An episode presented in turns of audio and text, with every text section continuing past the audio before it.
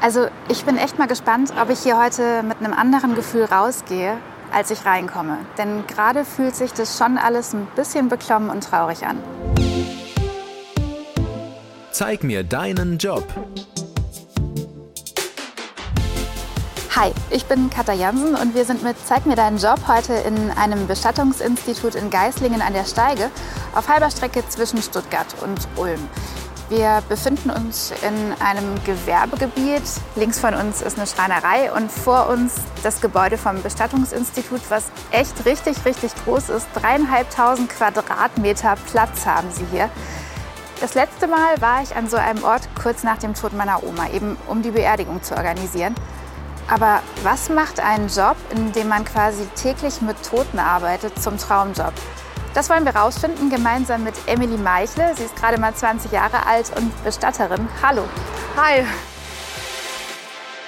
Es ist ja eher ein außergewöhnlicher Beruf. Wie bist du drauf gekommen, als Bestatterin zu arbeiten?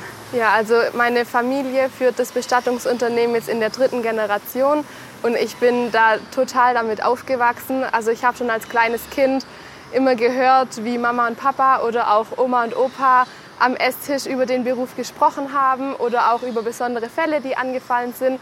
Und da hört man natürlich als Kind auch immer ganz gespannt zu. Und irgendwann war es dann soweit, dass ich gesagt habe, ich möchte doch auch gern mal mitgehen. Ich möchte auch mal einen Verstorbenen sehen.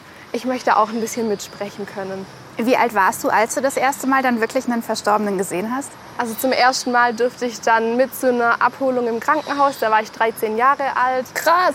Das war so das erste Mal, dass ich dann wirklich mit durfte. Ich wollte vorher schon, aber da hat mein Papa immer gesagt, nein, und du bist noch zu jung, du musst noch ein bisschen warten. Also er hat mich da schon noch ein bisschen hingehalten dann. Und dann mit 13 durfte ich aber dann zum ersten Mal mit. Und wie war das für dich? Also war es so, wie du dir das vorgestellt hast oder warst du überrascht? Ja, man konnte sich ja vorher doch nicht so wirklich vorstellen, weil ich auch nicht wusste, wie sieht ein Verstorbener aus. Sieht er wirklich anders aus wie ein Mensch zu Lebzeiten? Wie fühlt sich das auch an? Und am Anfang die erste Berührung war schon kurz ein bisschen erschrocken, einfach weil der Verstorbene kalt war und es natürlich, man kennt es als 13-jähriges Mädchen nicht, dass man einen Menschen anfasst, dass der kalt ist, dass da die Wärme einfach nicht mehr da ist. Das war schon am Anfang sehr ungewohnt, aber daran gewöhnt man sich dann auch mit der Zeit. Wir stehen gerade bei euch draußen auf dem Betriebsgelände und zwar vor einem ziemlich großen, hohen Garagentor. Das ist der Weg, den die Verstorbenen bei euch auch nehmen. Genau, also das ist die Garage, wo dann die Verstorbenen zu uns ins Unternehmen kommen. Von den Abholungen entweder bei einer Hausabholung, in einem Pflegeheim oder auch im Krankenhaus. Hier ladet ihr dann die Verstorbenen schon aus dem Auto aus? Genau, wir haben ein sogenanntes Roll-In-System. Das kann man sich vorstellen wie in einem Rettungswagen. Genau dasselbe Prinzip benutzen wir hier auch. Die Verstorbenen liegen dann entweder schon im Sarg auf diesem fahrbaren Untergrund oder dann eben in einer sogenannten Überführungstrage. Die ist gerade für Hausabholung ein bisschen handlicher, weil man hier einfach besser auch um Ecken kommt oder die Treppen runter und die natürlich nicht so ein hohes Eigengewicht hat wie der Sarg selbst. Und mit dem Wagen fahren wir dann hier in den Vorraum. Der Kühlraum ist jetzt hier vor uns ganz schön groß. Wie viele Verstorbene passen da rein? Wir haben Platz für zehn Verstorbene und aufgrund den Regalen würden wir auch noch deutlich mehr reinbekommen. Im Moment sind sieben Verstorbene da drin. Aber nicht erschrecken. Wie kalt ist das hier drin? Ähm, momentan hat es hier 6,4 Grad. Okay, also wir haben wirklich Kühlschranktemperatur und ich finde es total krass. Also meine Stimme wird gerade leiser, nicht weil hier irgendwo steht, bitte reden Sie leiser, sondern weil man wirklich, also du stehst, wenn du hier reinkommst, direkt mit diesen sieben Verstorbenen in einem Raum und irgendwie habe ich das Gefühl, ich muss höflich sein. Also ja, man wird dann auch andächtig, auch wenn man dann reinläuft. Lässt das irgendwann nach? Nein, das Gefühl auch gegenüber den Verstorbenen, das bleibt immer. Wie viel weißt du jetzt über die Menschen, die hinter dieser Kühlraumtür liegen? Es ist ganz unterschiedlich. Also bei den Verstorbenen, wo die Angehörige schon zum Beratungsgespräch da waren, über die weiß man natürlich ganz arg viel, weil die Angehörigen ja auch im Beratungsgespräch sehr viel über den Verstorbenen reden und auch ganz arg viel erzählen. Jetzt bei den Verstorbenen, da wo die Angehörigen noch nicht da waren, da wissen wir natürlich eigentlich noch gar nichts außer den Namen, das Geburtsdatum und das Sterbedatum dann.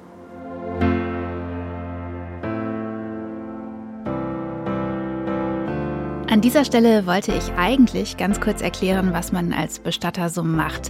Dabei ist mir aufgefallen, ganz kurz wird schwierig. Denn mir fällt kaum ein anderer Job ein, der so vielfältig ist. Hier mal ein grober Überblick. Emily hat viele handwerkliche Aufgaben. Sie kann zum Beispiel Bagger fahren, um Gräber auszuheben, Särge auskleiden oder zulöten. Sie holt die Toten mit dem Leichenwagen ab, wäscht, rekonstruiert und pflegt ihre Körper und bereitet sie für die Aufbahrung vor, also quasi für das letzte Zusammentreffen mit den Angehörigen. Den Familien gegenüber ist sie vor allem Dienstleister und kümmert sich um Behördengänge, jede Menge Formulare und darum, dass die Trauerfeier und die Beisetzung so laufen, wie sich das alle wünschen. Und bei all dem muss sie jede Menge Gesetze und Hygieneregeln permanent im Hinterkopf haben. Dein Job in 60 Sekunden. Das Schönste. Die Unterstützung, die man für die Angehörigen sein kann in einer schweren Zeit. Was ist das Schlimmste? Junge Menschen. Wie ist es mit der Kohle? Geht so. Was wolltest du eigentlich werden? Ich wollte eigentlich Medizin studieren. Welche Klischees gibt es rund um deinen Job? Dass er nur von älteren Männern durchgeführt wird. Bestatter sind alte Männer. Du bist das komplette Gegenteil. Wie reagieren die Leute auf dich, wenn du zum Beispiel jetzt einen Verstorbenen irgendwo abholen kommst und die rechnen, Klischee, mit einem alten Mann? Ja, also ich werde tatsächlich erstmal ab und zu ein bisschen krumm angeschaut. Gerade auch bei Abholungen ist dann so, wenn es dann wirklich darum geht, den Verstorbenen aus dem Haus rauszutragen, dass die Angehörigen kommen und sagen, oh komm Mädle, geh mal weg, ich mach das. Aber ich bin der Bestatter und ich bin diejenige, die auch beauftragt wurde, den geliebten Menschen aus dem Haus zu tragen. Natürlich, wenn Angehörige sagen, sie würden gern selber aus dem Haus tragen, mhm. dürfen die das auf jeden Fall machen. Nochmal als letzten Weg aus dem Haus nach draußen, aber nicht, wenn man dann kommt und sagt, ach komm, du schaffst es doch gar nicht. Bei das Schlimmste hast du eben gesagt, gerade wenn es junge Menschen ja. sind, die ihr als Verstorbene hier reinbekommt. Was geht dir da durch den Kopf? Relativ viel, weil man verbindet es ja dann schon auch ein bisschen mit seinem eigenen Leben. Und junge Menschen ist auch ein sehr weitläufiger Begriff. Also ich finde alles, was vor den Eltern gehen muss, einfach nicht richtig, weil das stimmt auch in der Abfolge einfach nicht. Und gerade dann auch bei Unfällen oder bei Menschen dann auch in meinem Alter denkt man sich auch oft, der Mensch stand genauso im Leben wie ich jetzt. Also man zieht dann, dann schon immer so ein bisschen die Ebenen dann auch zu sich selber. Hast du schon mal einen Fall gehabt, wo du gedacht hast, okay, das kann ich jetzt gerade eigentlich nicht? Nein, das kam nie vor. Also vielleicht war es mal ein bisschen schwer, aber dadurch, dass wir auch ein Familienunternehmen sind, wir reden da ganz arg viel drüber. Und mein Papa fragt mich dann auch immer, Emily, ist das jetzt für dich in Ordnung, wenn du mir hilfst und wenn du da dabei bist und wenn es nicht mehr geht, dann darfst du auch gehen. Also ich habe auch jederzeit die Möglichkeit zu sagen, ich kann es nicht und ich möchte es nicht und dann auch den Raum verlassen. Aber bisher kam ich da dann eigentlich so immer ganz gut klar damit. Kannst du im Freundeskreis darüber reden? Oder ist das so eine Barriere, dass dich einfach keiner versteht? Doch, also tatsächlich meine engsten Freunde, die, die müssen sich auch manchmal anhören, haben da aber auch gar kein Problem damit. Also ich würde denen jetzt auch nichts erzählen, wenn ich weiß, die könnten damit nicht umgehen. Die habe ich da, glaube ich, auch schon ein bisschen dran gewöhnt. Dann lass uns mal eine Tür weiter in den Behandlungsraum. Also das sind alle Utensilien, die wir für eine hygienische Versorgung von einem Verstorbenen benötigen. Einfach fürs Waschen, fürs Ankleiden, fürs Herrichten, dann auch für eine offene Aufbahrung. Das heißt, wenn jetzt jemand da wäre, der direkt hier im Behandlungsraum weiter versorgt wird, wie wäre der Ablauf? Äh, wir würden uns erstmal selber unsere Schutzkleidung anziehen. Wir haben dafür separate Bereichskleidung. Okay. Der Verstorbene wird dann komplett entkleidet und dann beginnen wir auch schon erstmal noch mit der Identifikation vom Verstorbenen. Wir fangen dann an, den Verstorbenen zu desinfizieren. Wirklich mit diesem Desinfektionsmittel, was jetzt während der Pandemie auch alle für die Hände benutzen? Genau, mit einem Händedesinfektionsmittel. Und der wird damit einmal abgerieben quasi? Ja, also mit einem Schwamm und mit dem Desinfektionsmittel und dann wird der Verstorbene dann gewaschen. Also wirklich den ganzen Körper mit den Haaren. Und nachdem der Verstorbene dann trocken ist, wird er ein zweites Mal desinfiziert dass wir auch wirklich sicher sind, dass jetzt alle Viren, alle Bakterien nicht mehr vorhanden sind. Und dann beginnen wir eigentlich mit dem Weiteren, mit dem Frisieren von den Haaren, mit dem Schließen der Körperöffnungen, wie zum Beispiel den Augen.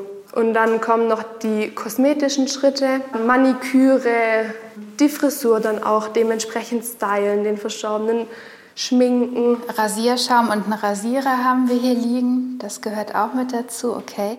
Zahnseide und eine Zahnbürste. Ihr putzt also auch die Zähne. Ja, also gerade dann auch zum Beispiel die Zahnprothesen, die werden dann auch nochmal rausgenommen, werden von uns nochmal desinfiziert und gereinigt und werden dann wieder eingesetzt oder eben auch wenn feste Zähne drin sind, werden die einmal mit der Zahnbürste nochmal gesäubert. Gibt es Momente, wo du irgendwie so eine Ekelgrenze erreichst bei dieser Vorbereitung der Verstorbenen? Ja, eine Ekelgrenze nicht. Manchmal ist es vielleicht ein bisschen unangenehm. Aber ich meine, wir arbeiten dann mit so viel Desinfektionsmittel und. Das hilft also auch irgendwie im Kopf, ja, ja. wenn man weiß, man hat den jetzt ja. zweimal desinfiziert. Das ja. Kann genau. ich mir vorstellen, ja. Dann wird der Verstorbene angekleidet und wenn er angekleidet ist, wird er dann auch in den Sarg gelegt. Vom Behandlungsraum sind wir jetzt in den Aufbahrungsraum gewandert, wo sich die Angehörigen dann von den Verstorbenen noch mal verabschieden können. Das ist echt gemütlich eingerichtet. Ihr habt hier so eine Sitzecke mit Sofa, zwei Stühlen, so einem Wohnzimmer, Tischchen. Und hier ist tatsächlich auch ein Verstorbener. Die Angehörigen waren jetzt heute Morgen schon da und haben sich von ihm noch verabschiedet, bevor wir dann mit ihm ins Krematorium fahren. Wir versuchen ja bei Zeig mir deinen Job, uns wirklich auch richtig tief in den Beruf einzufühlen. Das geht am besten natürlich, indem man es selber macht. Die Job Challenge. Ha, ist hier aber gar nicht so einfach. Wir haben im Vorfeld relativ lange überlegt, was eine geeignete Job-Challenge im Bestattungsunternehmen wäre und auch ob es echt okay ist, wenn ich zum Beispiel eine Verstorbene herrichte. Wir haben uns am Ende dafür entschieden, tatsächlich mit einem Toten zu arbeiten, nicht um hier irgendwas maximal Extremes oder Reißerisches zu zeigen, sondern weil wir finden, wenn ich überlege, ob der Job als Bestatter was für mich ist, dann ist meine größte Frage wahrscheinlich genau, kann ich das? Kann ich mit Toten arbeiten, sie anfassen, die Geschichten dahinter ertragen? Deshalb probiere ich es aus. Konkret ist die Aufgabe diesmal die Fingerabdrücke des Verstorbenen nehmen. Die Ehefrau möchte von dem Verstorbenen nachher noch ein Erinnerungsschmuckstück und auf dieses Erinnerungsschmuckstück soll dann der Fingerabdruck von ihm eingraviert werden und für die Firma, mit der wir zusammenarbeiten, nehmen wir jetzt dann den Fingerabdruck und werden den dann einschicken, dass dann dieses Schmuckstück hergestellt werden kann. Für mich ist es jetzt auf den ersten Blick ein älterer Mann, der da liegt, der ganz zufrieden aussieht, also gar kein so unglückliches Gesicht irgendwie macht. Was verbindest du bislang mit ihm? Ja, also ich habe natürlich auch schon ein Stück von seiner Lebensgeschichte gehört. Die Ehefrau war gestern auch da beim Verabschieden. Da durfte ich dann noch zwei Musikstücke spielen.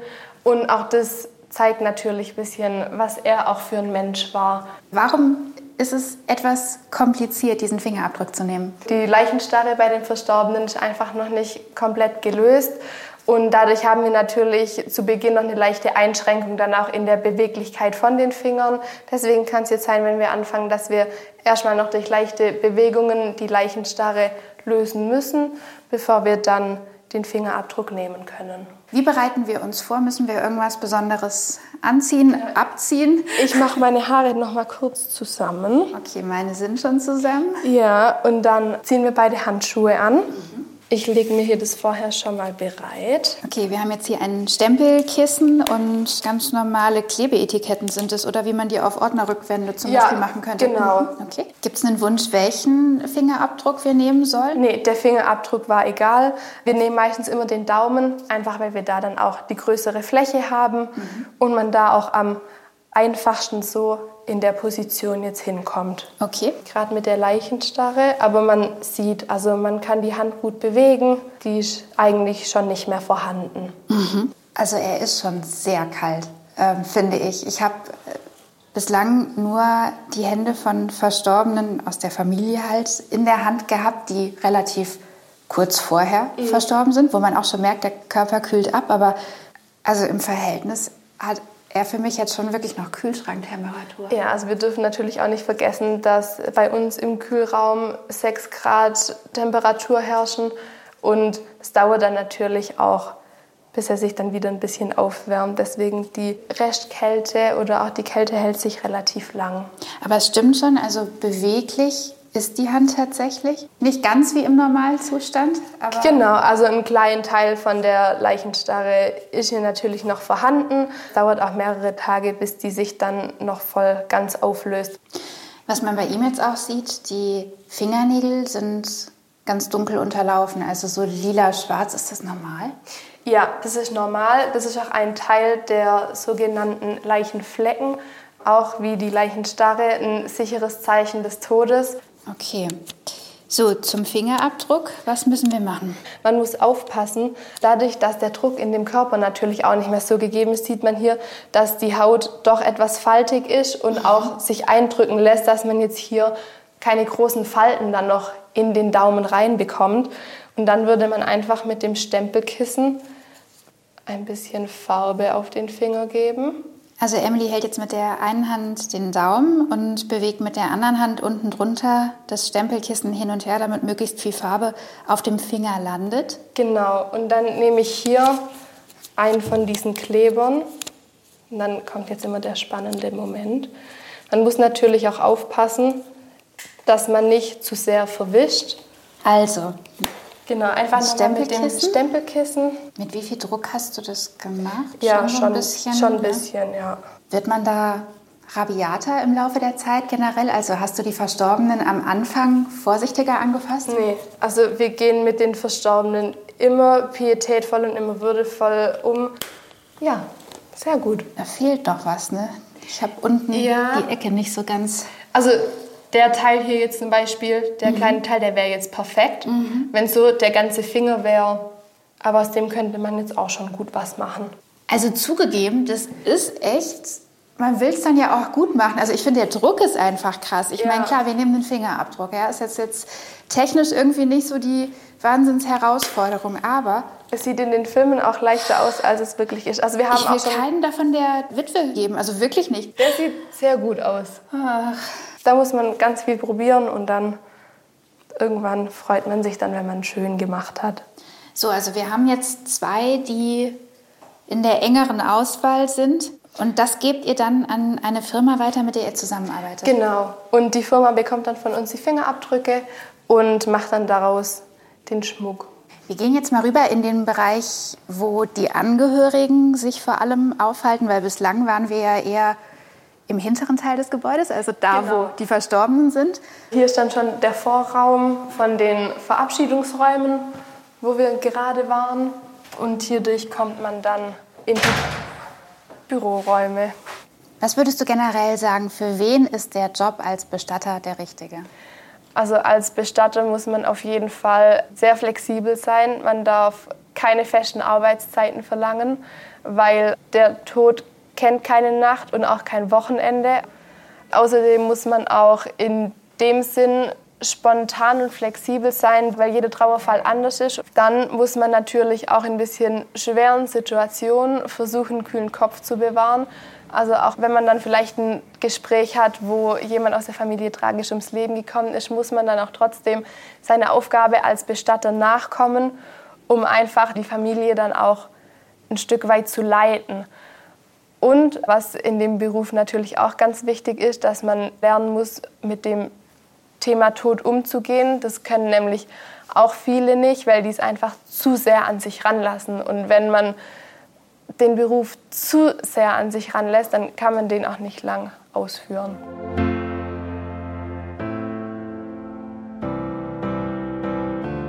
Schauen wir mal kurz darauf, wie man überhaupt Bestatter wird. Es gibt die Ausbildung zur Bestattungsfachkraft. Die dauert drei Jahre. Das Ausbildungsgehalt liegt zwischen 550 und 750 Euro monatlich, je nach Ausbildungsjahr. Nach der Ausbildung kommt man anfangs auf etwa 2000 Euro brutto. Als Bestattermeister sind bis zu dreieinhalbtausend Euro brutto drin. Alternativ zur dualen Ausbildung gibt es auch noch einen Weiterbildungsgang zum geprüften Bestatter. Für den braucht man unter anderem mehrere Jahre Berufserfahrung. Was viele ausgebildete Bestatter ärgert, aktuell ist die Berufsbezeichnung ungeschützt. Jeder kann also theoretisch ein Bestattungsunternehmen aufmachen. Viele, die an den Beruf als Bestatter denken, haben sofort im Kopf, oh Gott, dann arbeite ich ja den ganzen Tag nur mit Toten. Stimmt das? Eigentlich kann man das so gar nicht sagen, weil wir viel mehr mit den Angehörigen zusammenarbeiten als mit den Verstorbenen selber. Also den Teil, den wir mit den Verstorbenen verbringen, ist ein Drittel eigentlich mit dem, was wir dann nachher wirklich mit den Angehörigen zu tun haben. Das heißt, wie präsent ist das Thema Tod bei allem für dich? Also es ist natürlich schon immer präsent, vor allem präsent wird es dann gerade bei einer Abholung oder dann auch tatsächlich bei der Beerdigung. Und wenn man dann da auch einfach so ein bisschen das Familiäre von den Angehörigen mitbekommt, die halt gerade wirklich einen geliebten Menschen verloren haben, da wird einem das nochmal viel mehr bewusst, dass man eigentlich doch tagtäglich mit dem Tod auch zu tun hat. Und ändert das was an deiner Art zu leben? Ich glaube tatsächlich ja, weil ich oft genug sehe, wie schnell und unerwartet das Leben doch vorbei sein kann. Und dadurch habe ich auch für mich ein bisschen gesagt, dass ich versuche, immer das Beste aus jedem Tag zu machen. Natürlich gelingt mir das auch nicht immer, dann habe ich auch mal einen schlechten Tag, aber dann gehe ich abends ins Bett und denke mir am nächsten Morgen so und heute mache ich es genau anders, wie ich es gestern gemacht habe und versuche wieder das Beste aus dem Tag zu machen. Also man bekommt davon schon eine andere Einstellung auch zum Leben. Wie enden deine Arbeitstage normalerweise? Was ist so das Letzte, was du hier im Geschäft machst? Also entweder das Letzte, was ich mache, dass ich dann noch mal die E-Mails check, ob vielleicht noch mal irgendwas reingekommen ist oder dass ich dann hinten im Behandlungsraum dann noch die Instrumente desinfiziere und alle Flächen desinfiziere und danach dann auch sage so und jetzt ist gut für heute. Emily, es war ein sehr, sehr spannender Besuch hier bei dir heute. Vielen Dank, dass wir da sein durften und einen schönen Feierabend. Ja, danke schön. Wünsche ich euch auch. Krasser Job mit Verstorbenen arbeiten, sie berühren, auch schlimmere Fälle sehen, war für mich, anders als ich erwartet hatte, irgendwie gar nicht der härteste Teil. Schwer fand ich, damit konfrontiert zu sein, wie viele Menschen plötzlich aus dem Leben gerissen werden. Da ist also ganz viel Leid, das man ziemlich unmittelbar miterlebt und von dem man sich abgrenzen können muss. Du darfst eben nicht permanent die Brücke zu deiner Familie, zu deinen geliebten Menschen schlagen, sonst ist es nicht auszuhalten. Wer diesen Spagat aus empathisch gegenüber den Angehörigen bleiben und gleichzeitig aber nicht zu sehr selbst trauern hinbekommt, für den kann Bestatter ein sehr erfüllender und wahnsinnig abwechslungsreicher Job sein. Falls auch ihr euren absoluten Traumjob gefunden habt und uns davon erzählen wollt, dann schreibt eine Mail an zeigmirdeinenjob.swr.de.